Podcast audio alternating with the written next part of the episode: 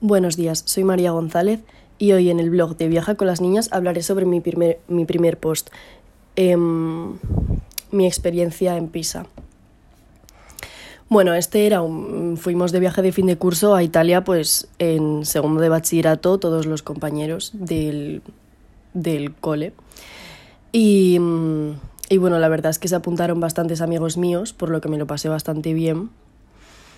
Y bueno, durante ese viaje a Italia fuimos a muchísimos sitios, pero bueno, me interesó bastante poner Pisa porque fue un día bastante raro. O sea, nosotros llegamos, todo genial, súper bonito y el día súper despejado. Pero...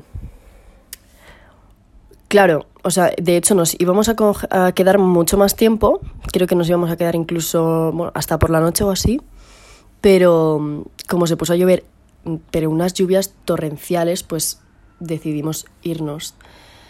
Entonces, bueno, mm, yo ese día me lo pasé genial con mis amigos, comimos lasaña, me fui con una amiga a tomar un café por ahí que estaban riquísimos los cafés de Pisa, o sea, recomendados totalmente.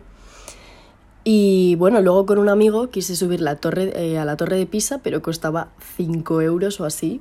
Entonces dijimos que no, y además con esas lluvias, pues no, no rentaba mucho, la verdad.